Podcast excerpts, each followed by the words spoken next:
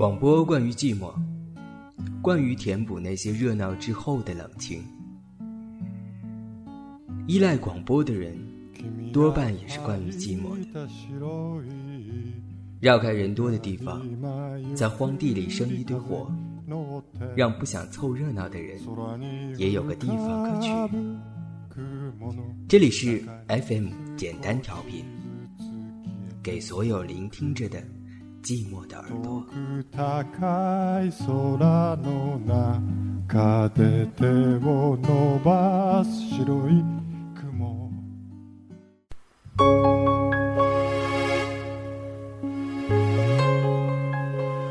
不要轻易打开这张 CD。当音乐响起，时光倒涌，记忆将瞬时汹涌澎湃。世界还是世界，我们却不再是我们。FM 简单调频特别企划，My Story，献给昨日的礼物。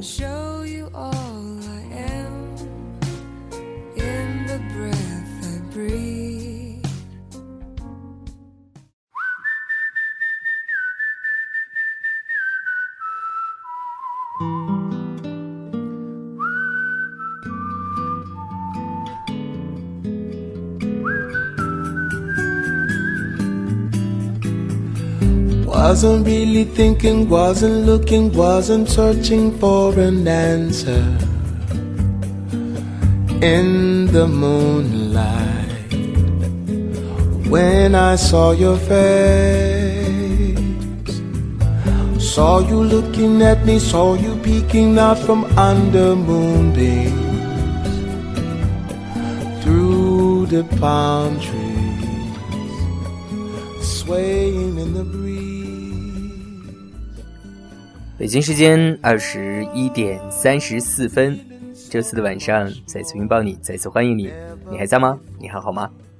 我是小川，现在北京，这里是 FM 简单调频。你现在收听到的是我们第八十三期节目，名字叫做《永远的少年》。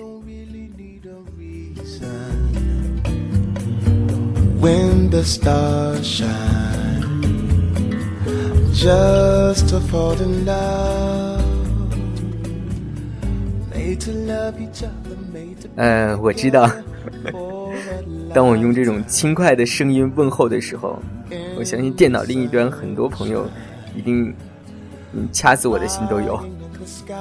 因为这档八十三期的小节目本来是应该在上个周的周六就录好了的但是因为周五是光棍节，呃，我的一对特别好的朋友，他们做十周年的一个纪念主题派对，我就被拉去做现场主持了。之后呢，又因为当天晚上，呃，节目进行到很晚，我们跨了零点。第二天呢，我又被拉去 帮助另外一个好朋友去做相亲，于是就节目就没有录完成。Real soul in sky，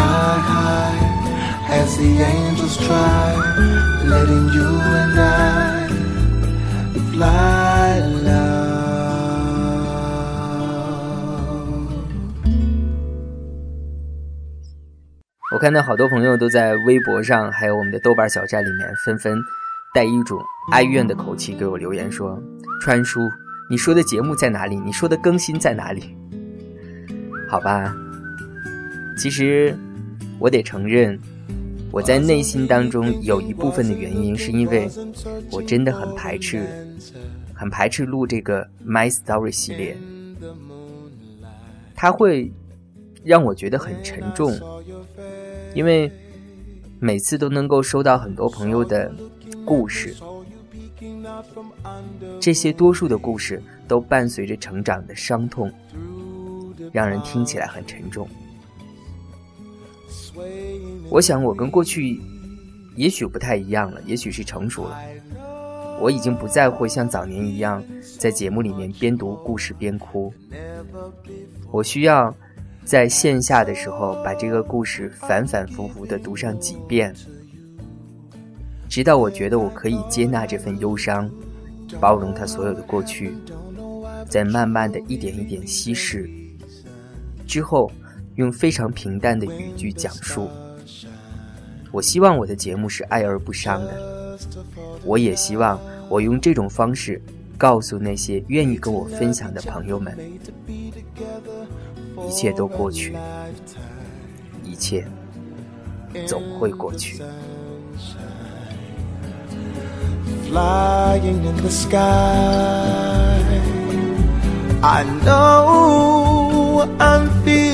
So much more than ever before 不管怎么样，My Story 继续征集。如果你也有关于自己的故事，如果你也希望。用这样一种声音纪念的方式，为自己的过去画一个完满的句号的话，欢迎你写信给我。小川的 email 地址是 bluer 零零七 at hotmail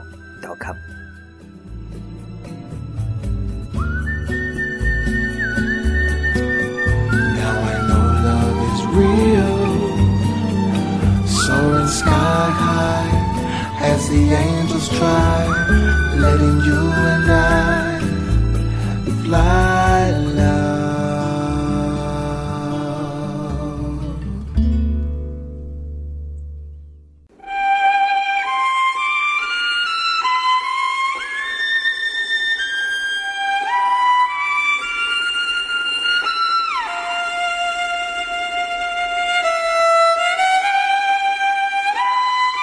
让他永远是云烟，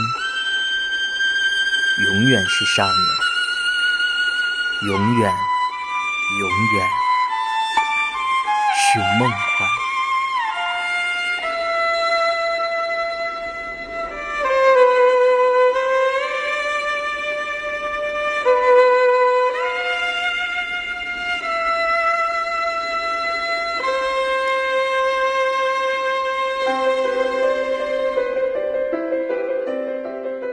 这是川端康成的自传体小说《少年中的自觉》。这本书是我在大学时期看的，给我留下了深刻的印象。它对我的影响至今还在。我的网名叫做青野，也是由此而来。川端康成是日本著名的作家，获得过诺贝尔文学奖，代表作有《伊豆的舞女》《雪国》《千纸鹤》。康成自幼失去双亲，七岁时无比疼爱他的奶奶弃他而去。三年后，姐姐芳子病故。十四岁，祖父过世。从此，小康成失去了所有的至亲骨肉，没有了家，他便住到了学校宿舍，一直到毕业。少年的故事也由此开始。作为寝室长的康成接待了一个叫做青野的低年级同学。当时他的第一印象就是，学校里竟有这样温和纯洁的少年。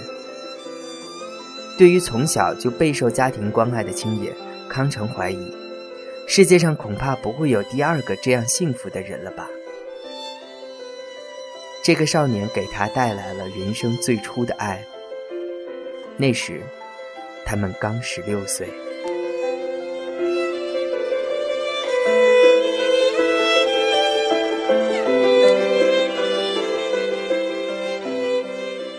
有一次，康成发高烧，仰卧在床上，半夜，迷迷糊糊之中，听见青野振振有词的在吟诵什么。他非常想知道念的是什么，但又不敢睁开眼睛。康成心里想。如果让青野知道自己在听他祈祷，就会像触及他的秘密似的，让他害羞。所以他一动不动地装着熟睡的样子。后来，青野若无其事地解释说：“这是向你所不知道的神明做的祈祷，这样你的病就能痊愈。”康成听后感动不已。从此，两人变得非常亲近。寒冬腊月的一天，康成起床小姐，冻得浑身发抖，回到宿舍，立即钻进青野的被窝，紧紧抱住他温暖的身体。青野睁开睡眼，带着几分稚气的天真神情，似梦非梦的也紧紧搂着康成的脖颈，脸颊也贴到了一起。这时，康成用他干涸的嘴唇，轻轻地落在了青野的额头和眼睛上。青野慢慢的闭上眼睛，竟坦然的说出了：“我的身体都给你了，爱怎样就怎样，要死要活都随你的便，全都给你了。”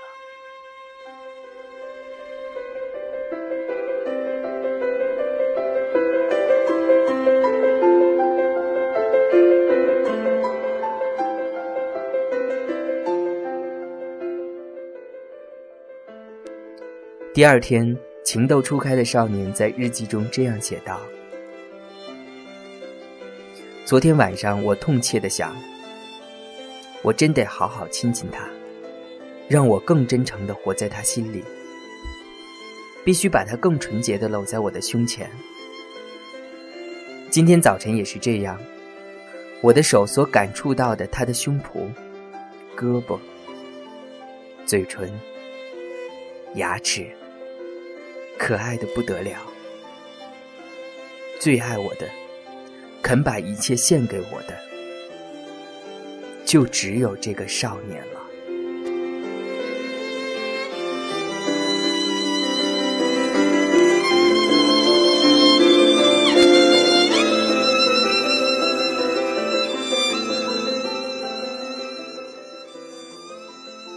中学毕业。青野顺从父亲的安排进入修行所，康成则考入东京帝国大学。暑假，康成回大阪行亲，在回东京的途中，去探望了青野。康成看见青野与一伙修行的少年在山涧瀑布和溪流中斋戒沐浴，奔泻下来的瀑布飞溅起水花，打在自己爱恋的少年身上。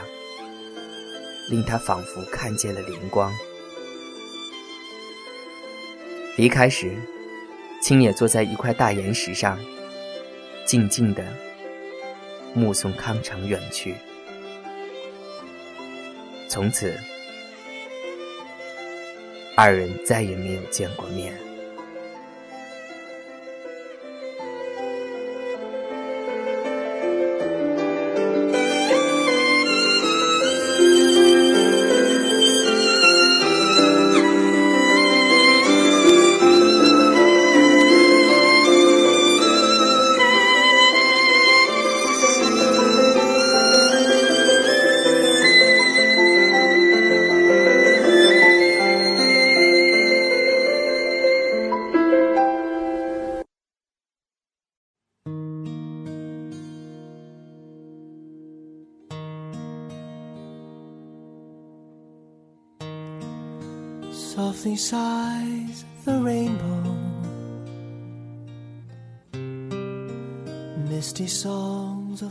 少年的故事让我想起自己的初恋。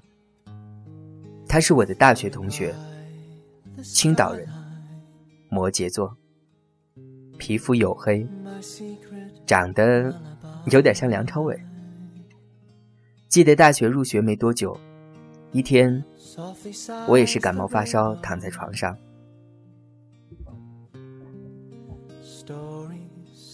同宿舍的哥们儿都跑去上游泳课，剩我一个人，孤单的待在屋里。他突然跑过来问：“怎么不去游泳？”得知我病了，用手揉揉我的头发，叫我好好休息。我很奇怪，之前我们完全没有说过话。晚上同学回来，他又跑过来，关切的问我好些了没有。打来开水，喂我吃药。因为刚刚远离家乡，来到一个陌生的城市，又生病，承受着身体的难受与心情的孤单。他的关心，一下子拉近了我们之间的距离，就像阳光，让我感觉温暖又踏实。我的大学生活开始变得明朗起来。我们一起自习，一起吃饭。一天中午午休前，我像往常一样坐在他的床头，互相取笑打闹。他躺在床上，我坐在他旁边，脸朝向他。正说笑着，他突然弹了起来。像蜻蜓点水一般，嘴唇碰了一下我的嘴唇，我一下蒙住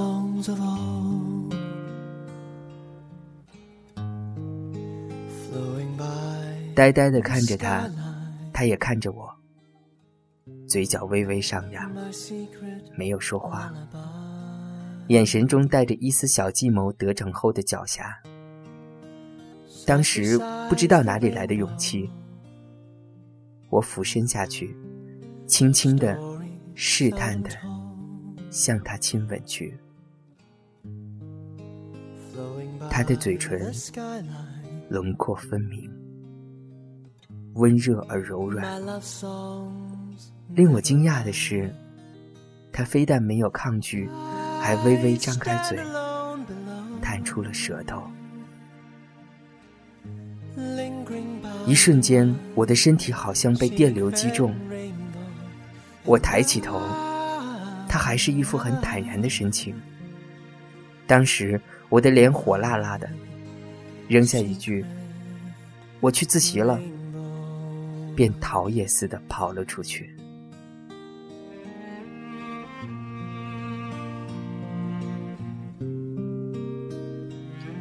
一路狂奔，忐忑。兴奋之情难以言表，一口气跑到学校图书馆顶楼，走到最里面的无人角落，像犯错的孩子一样躲在那里，随手抽出一本布满尘埃的书，瘫坐在地上，脑中不断回放刚才的那一幕，回味每一个细节，他的每一句话，每一个表情。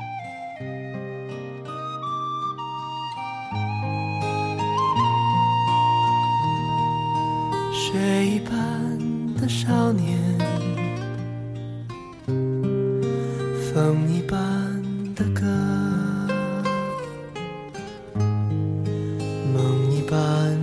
遐想。从前的你和我，手一挥就再见。嘴一翘就笑，脚一动就踏前。从前的少年，啊，漫天的回响，放眼看，岁月轻狂。我既心花怒放又忐忑不安，在这种被灼烧一样的感觉中度过了一个难熬的下午。因为不敢见他，就没有回宿舍，径直去了自习室。也许是心有灵犀，他竟然也在自习室，就坐在我们的老位置上。我鼓足勇气走过去，他抬起头，对我会心一笑。一切尽在不言中。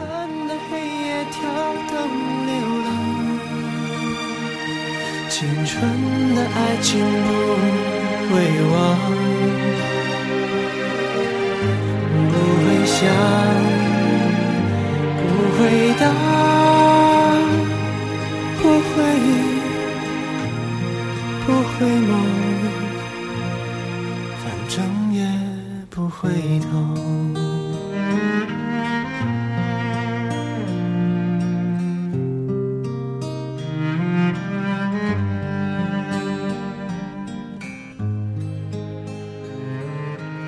如今，结婚了，我仍行走在少数人的路上，就让我用康城书中的一段话来结束吧。这是我在人生中第一次遇到的爱情，也许就可以把这称作是我的初恋吧。我在这次爱情中获得了温暖、纯净和拯救。青野甚至让我想到，他不是这个尘世间的少年。从那以后到我五十岁为止，我都不曾再碰上。这样纯情的爱。云上看，云上走一趟，青春的黑夜跳灯流浪，真的爱情不会忘，不会想，不会答。不会忆不会梦，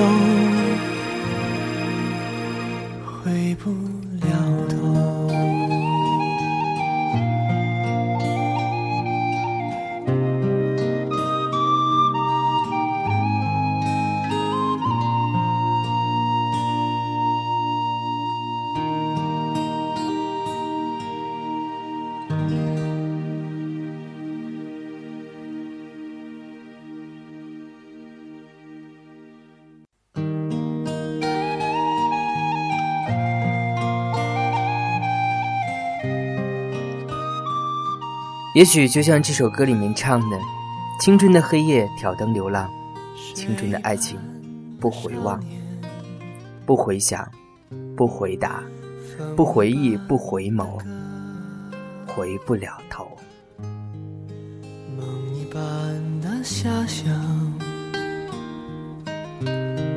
从前的你和我。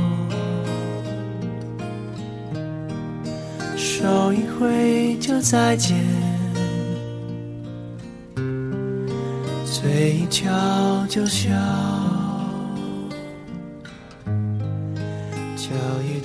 我最开始收到这篇稿子的时候，前面看的还稍微有点闷，我会觉得这怎么像一个书评一样。后来呢，读到读到他的初恋部分，瞬间被感动。在这个当下，其实我需要特别的感谢，感谢这位叫做青野的朋友，他能够把他的初恋以及这么一个算是天大的秘密拿来与我一起分享。细雨飘飘，心晴朗。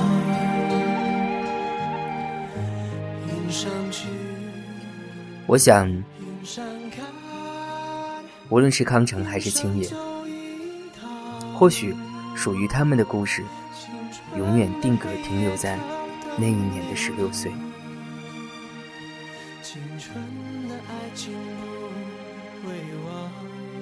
而属于这个青野和他朋友的故事，也许真的就留在那段最美好的回忆当中了吧。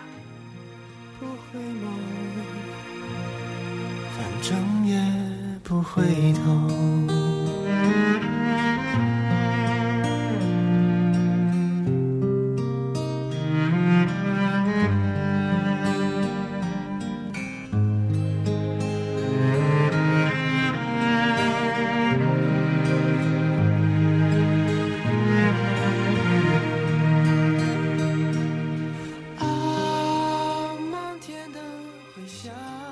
或许就像这首歌曲的名字一样，岁月轻狂。我知道，也许很多人跟我一样，我们在这个故事中感动，除了这个故事本身以外，更多的是感动于那份回不去的青春，还有那纯纯的爱。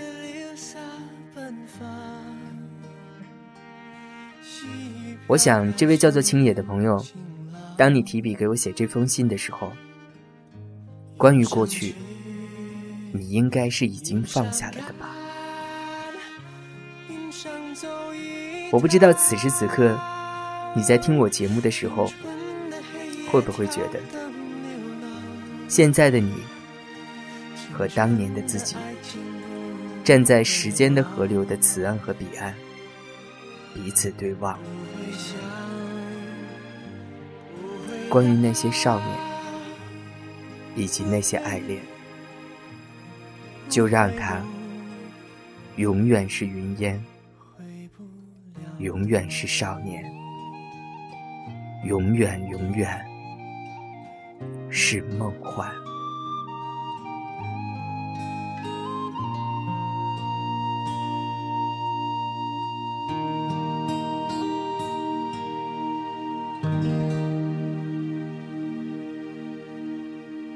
节目最后，小川把我自己最喜欢的一首歌送给你，也很应景和贴题，来自于阿妹的《你和我的时光》。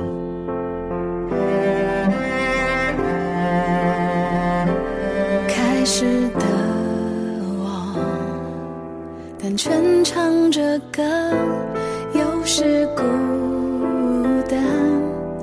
也是含着快乐，最难忘的全是你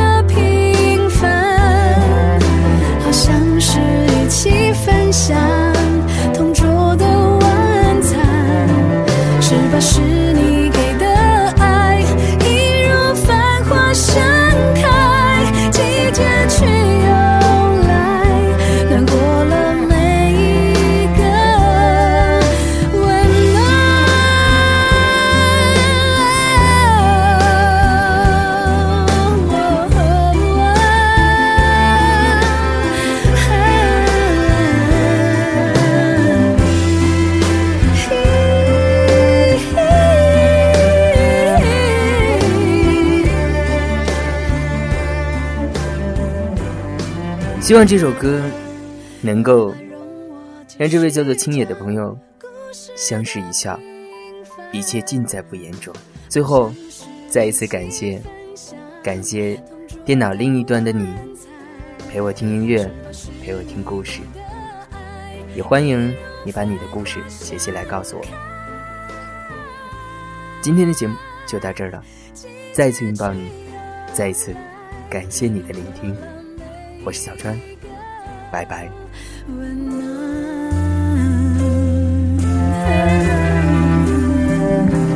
回忆句。